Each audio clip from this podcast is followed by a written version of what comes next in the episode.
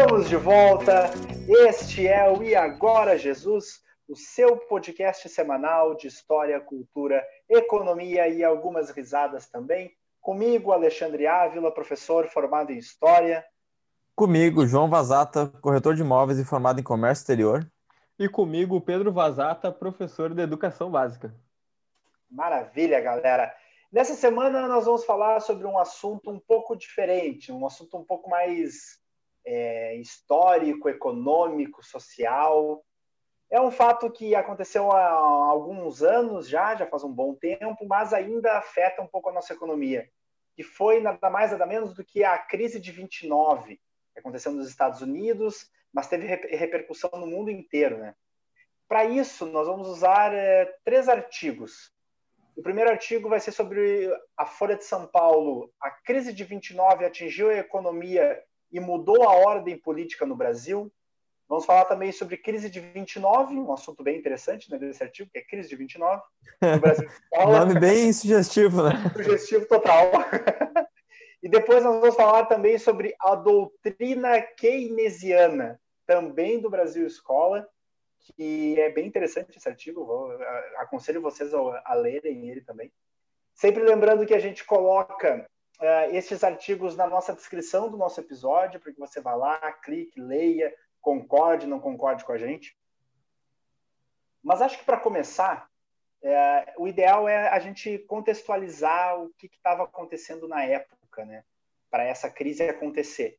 É sempre bom lembrar que os Estados Unidos eles estavam saindo ainda da, da Primeira Guerra, né? A Primeira Guerra que começou em, em 1914 e terminou em 1918. E os Estados Unidos ele entrou nessa guerra como devedor e saiu como credor. Da mesma forma na Segunda Guerra também, né? Ele, ele entra como devedor e sai como credor. E nessa época, dos anos 20, os Estados Unidos era o país que era o maior credor do mundo. E eles estavam emprestando dinheiro, barris de dinheiro, né? Principalmente para os países da Europa se reconstruírem pós Primeira Guerra Mundial. E também pós pandemia, né? A gripe espanhola. É, também. Também pós pandemia da gripe espanhola, muito bem lembrado, João. É. E nessa década de 20, então a gente tinha uma euforia econômica muito grande nos Estados Unidos. E não é à toa que 42% da produção de mercadoria do mundo era feita por esse país, né? Uh, ele teve uma expansão de crédito muito grande também. E no ano de 1929, de 23 a 29, vamos colocar assim, o desemprego do, do país chegou a 4%. Então, quer dizer, tinha uma grande. Uma, um, o país ele estava numa grande evolução, vamos dizer assim. Né? Tudo, é, tudo é, tá... um, pouquinho, um pouquinho antes da, da Primeira Guerra, os Estados Unidos já vinha se estabelecendo como uma potência mundial, né? Mas ele ainda era, entrou na, na Primeira Guerra como devedor, como, como tu citou, né? E, e ele saiu como credor e, e, vinha numa expansão muito grande, né? Isso traz, as pessoas começam a ganhar mais, as pessoas começam a ter uma, uma ideia de vida muito boa, enfim, né? E isso gera um, um ambiente muito propício para uma economia, né? E também uhum. gera um ambiente muito propício para uma economia quebrar, né? Foi exatamente sim, sim. o que eu, que aconteceu, né? E não é à toa que, por exemplo, a gente tem a especulação uh, monetária, que era bem grande também, e a gente tem a superprodução. E aí, para a superprodução, eu trago para vocês uma fala do grande historiador, que eu sou muito fã dele, que é o, o Eric Hobsbawm. E ele fala que o que acontecia, como muitas vezes acontece nos booms de mercados livres, era que, com os salários ficando para trás, os lucros cresceram desproporcionalmente e os prósperos obtiveram uma fatia maior do bolo nacional. Mas, como a demanda da massa não podia acompanhar a produtividade em rápido crescimento do sistema industrial nos grandes dias de Harry Ford, o resultado foi a superprodução e especulação. Isso, por sua vez, provocou o colapso. Eu acho que aí é o grande fato disso, né? É, e eu acho que também como as pessoas estavam na década de 20, foi o, acho que a década que mais teve início, digamos assim, na especulação dos mercados financeiros, né, na bolsa de valores. Então a galera toda estava com o dinheiro aplicado lá especulando, esperando comprar ação para revender. E aí em paralelo, a indústria estava bombando demais, muitas empresas sendo criadas e muitos produtos sendo fabricados, só que os salários estavam muito defasados, então a indústria começou a quebrar e, por consequência, quebrou a bolsa e as pessoas perderam toda a grana daí, né? Exatamente. Foi uma, a, foi uma crise tanto física por parte das empresas, quanto imaginária por parte da, da Bolsa de Valores, que é uma coisa que não é física, né? É só um papel, no caso. Não é à toa que, por exemplo, no dia 24 de outubro, que foi a quinta-feira negra, 12, mais de 12 milhões de ações foram postas à venda na Bolsa de Valores. Sim. E depois, no dia 28, que foi na segunda-feira, mais, além dessas 12, mais 33 milhões de ações também foram postas à venda. Então, Sim. isso aí Sim. é isso é assim, em consequência dessa crise, o, só para você ter uma ideia, o PIB dos Estados Unidos caiu 50%. O desemprego, Nossa. que era 4%, passou, pulou para 27%. Ah, é um aumento muito significativo, né? Sim. Sim. Uh, e isso afetou quase o mundo inteiro, né? Porque, como tu tinha falado antes, os Estados Unidos era credor, ele emprestava o dinheiro para o resto do mundo. No momento que os Estados Unidos quebra, o resto quebra juntos daí, né? Sim, Exatamente. e daí imagina que a, a galera que de repente importava, tudo bem que naquela época já existia bastante importação, não tanto quanto hoje, né? Obviamente, mas é, também esse lance de importar coisas, né? É, importar produtos, é, se, o, se o país quebra, ele não vai importar produtos de outros países, porque a demanda daquele país vai diminuir também, né? É, a, até a importação caiu 70%. Nossa, imagina. É. Imagina. Imagina países que.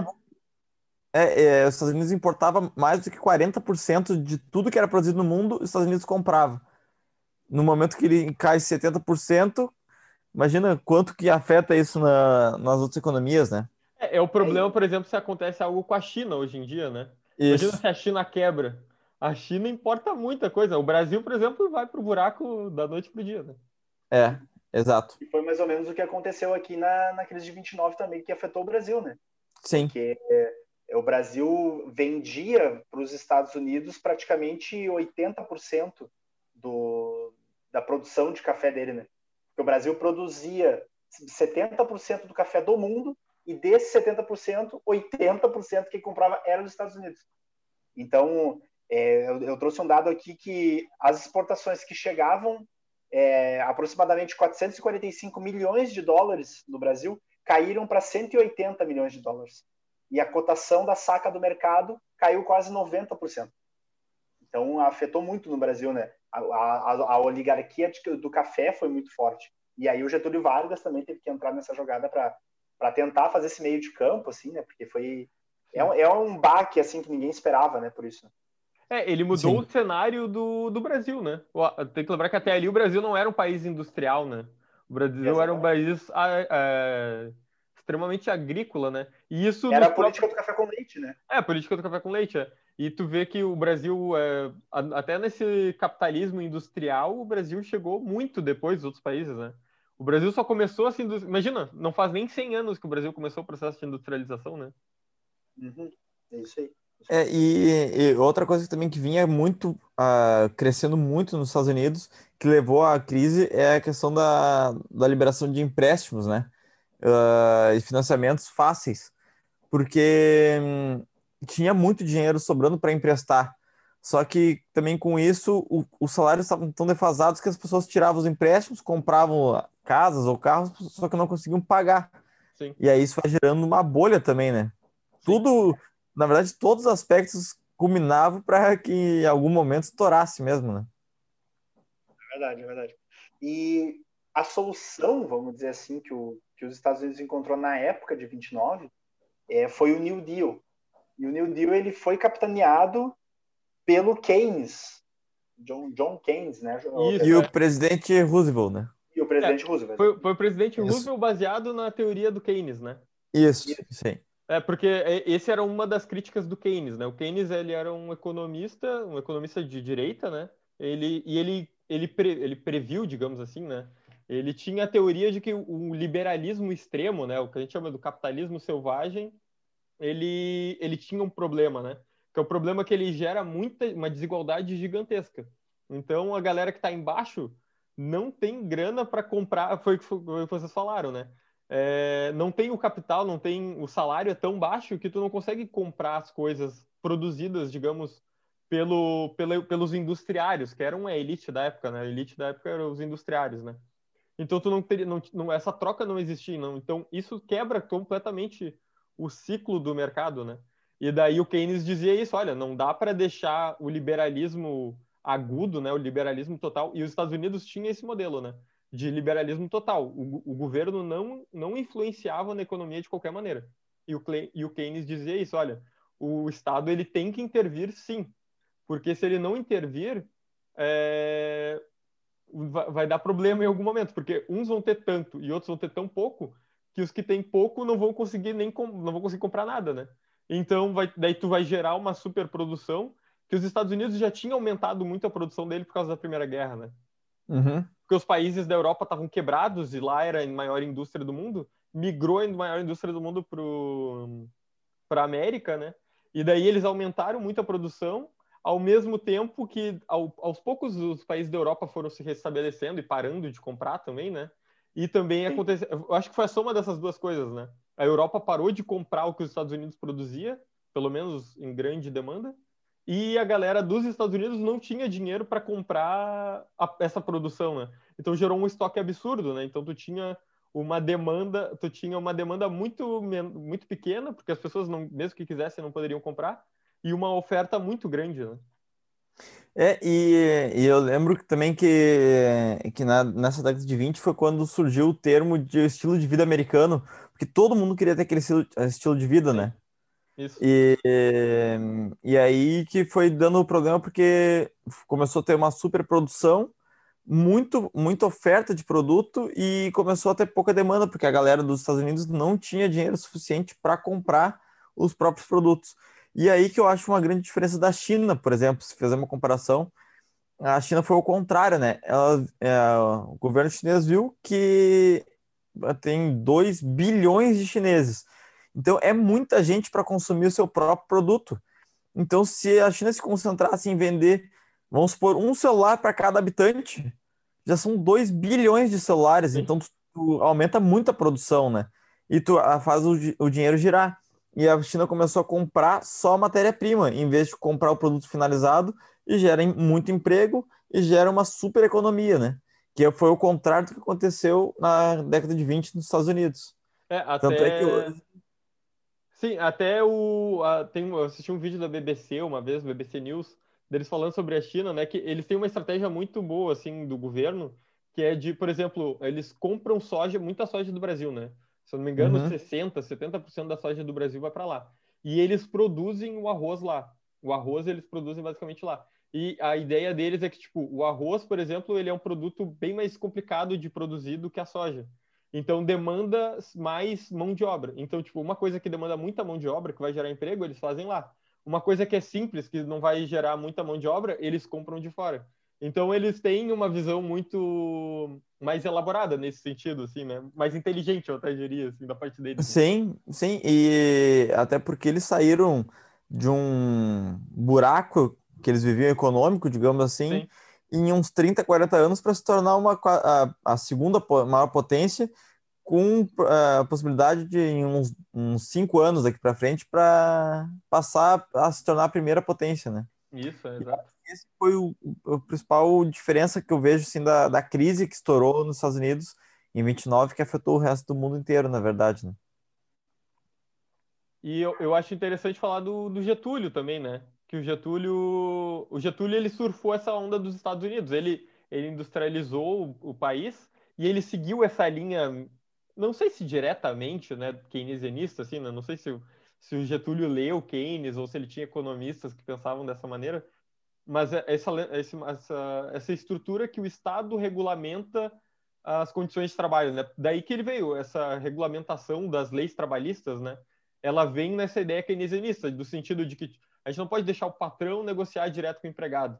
Tem que ter o órgão do governo que vai agenciar isso, para ele não pagar muito pouco por empregado, porque se o patrão pagar muito pouco por empregado, tu vai gerar uma desigualdade muito grande, né?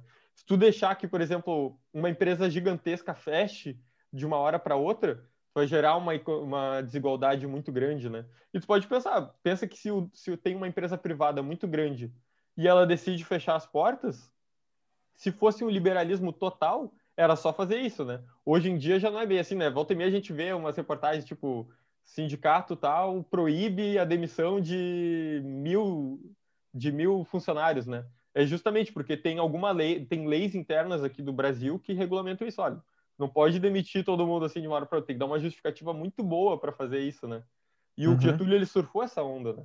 Mas também é, acredito que nós tivemos muito recentemente, né, em 2008, uma crise parecida que foi é, vários americanos se lembraram muito da, da crise de 29, né? Que foi a, a crise da, das imobiliárias, desculpa, do mercado imobiliário. Mercado imobiliário, isso. E a gente pode fazer uma relação também com um filme, né? Que é o filme da Grande Aposta. Filme que é do, do diretor Adam McKay e que ele foi lançado em janeiro de 2016. E é um então, baita é, filme. É um baita filme. É Complicado um baita também, filme. né? Eu já assisti umas três vezes e eu sinto que eu não entendi tudo ainda. É verdade, é verdade. É que o, mercado financeiro é maluco de entender, né? Para ver se eu entendia. É bem difícil. Quem falou, João? Não, o mercado financeiro, como um todo, é muito complicado de entender, né? Sim, sim, sim. sim. E, e ele vem mais ou menos dessa forma que as linhas de crédito dos Estados Unidos elas estavam altas, né? Não tinha uma, um controle com relação a isso.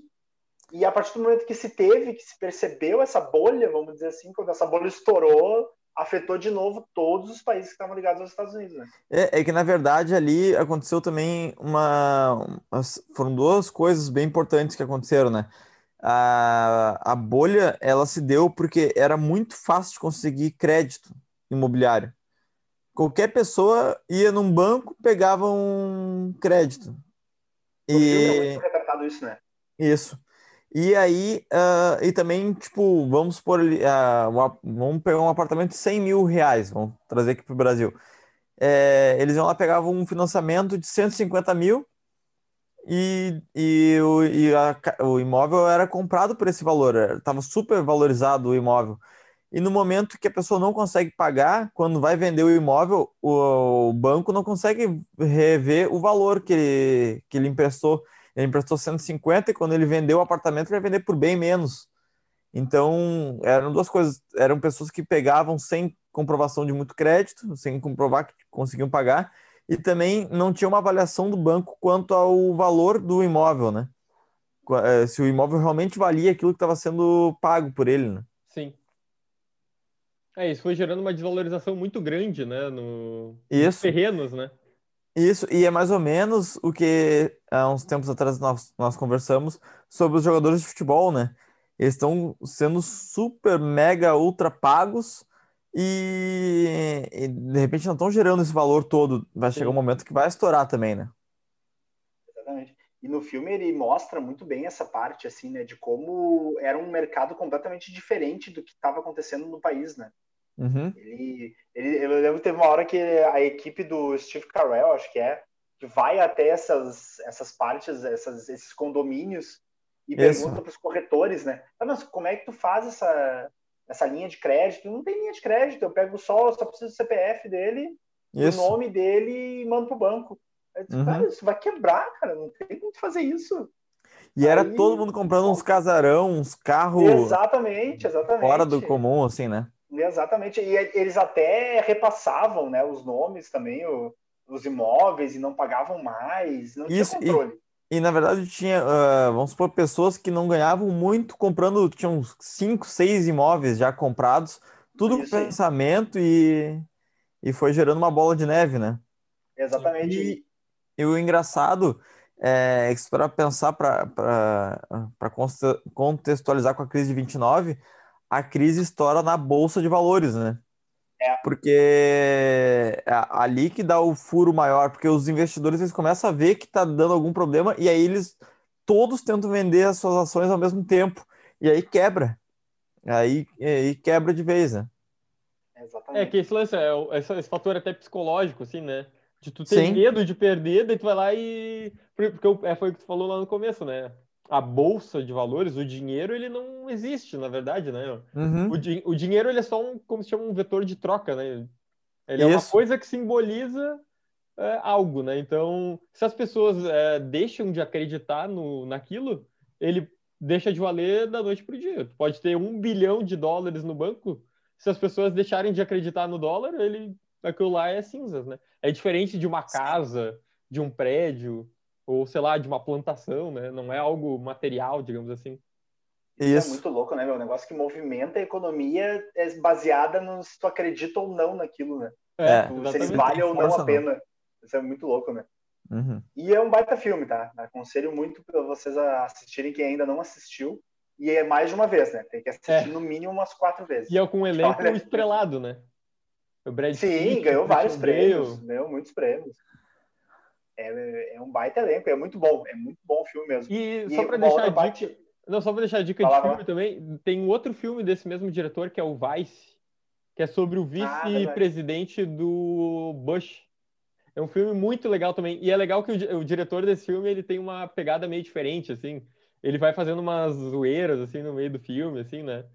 Nesse do Vice é muito engraçado porque chega no- na metade do filme e ele diz assim: "Ah, e o, fi e o filme acabou aqui". Daí eles, ah, teria acabado aqui se eles tivessem feito tal e tal coisa. Mas eles, eles não fizeram, o filme vai continuar assim.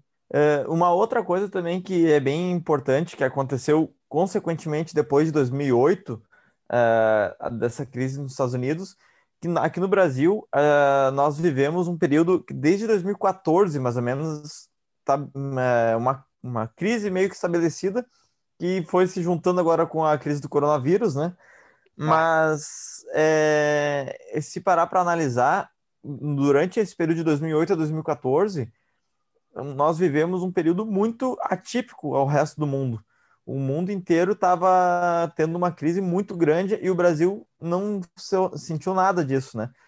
Porém, foi se liberando muito crédito nesse período todo e os salários não foram sendo corrigidos, os salários ficaram para trás e foi meio que camuflado que estava tudo bem. Chegou um momento que estourou também. Então, foi parecido, claro, em, uma- em proporção nem perto de para ser igual, mas foi semelhante ao que aconteceu em 29, né? Porque foi liberando crédito, foi tendo um aumento de empresas, os salários não foram sendo corrigidos. Chegou um momento que as pessoas não conseguiam mais pagar e, e, e ferrou tudo, né? E aqui no Brasil aconteceu muito isso, principalmente na- nas aquisições de imóveis foi liberado muito crédito e agora tu vê muita, muito leilão. Acontece muito leilão de imóveis que estão sendo retomados porque as pessoas não conseguiram pagar. Liberaram crédito sem, sem ter tantas condições de, de conseguir pagar depois, né? Claro que também teve o, consequências da, da crise dos Estados Unidos de 2008, que refletiu na perca de empregos aqui depois, né, de alguns anos mas é, enquanto estava esse período, ninguém se deu conta de que poderia vir a acontecer isso, né? E passou 2014 e estourou de uma forma que as empresas, muitas empresas quebraram e teve um, uma grande, um grande aumento de, de perca de empregos, né? Sim. É, me, me parece que a ideia que sempre se tinha era que nunca ia chegar aqui, né? Ah, eu, era Isso. o orgulho da nação. Nunca, enquanto o mundo inteiro tá mal, a gente tá bem. Mas quando chegou aqui, era É. galope, né? É, o problema é que acho que ele não chegou antes porque foi sendo colocado dinheiro, né? Cada vez foi, foi É. colocando mais dinheiro para para tentar conter aquilo ali, para não chegar, mas chegou um momento que acabou o dinheiro e quebrou daí de vez, né? Ah, é verdade, é verdade. Bem isso mesmo. Sempre, tanto na de 2008 quanto na de 29, as consequências aqui no Brasil foram muito fortes. né? Sim, Sim. sim. É, o, lá em 29 mudou completamente a estrutura do país, né? Era um país agrícola, se tornou um país Política, e, industrial. política né? e econômica total. Política e econômica total. Sim. Então tá, galera. Acredito que a gente conseguiu é, debater bem, bem raso, assim, né? Um pouco sobre a crise de 29, um pouco sobre a crise de 2008. Fica a dica do filme A Grande Aposta. Se ainda não Isso. viu, assista.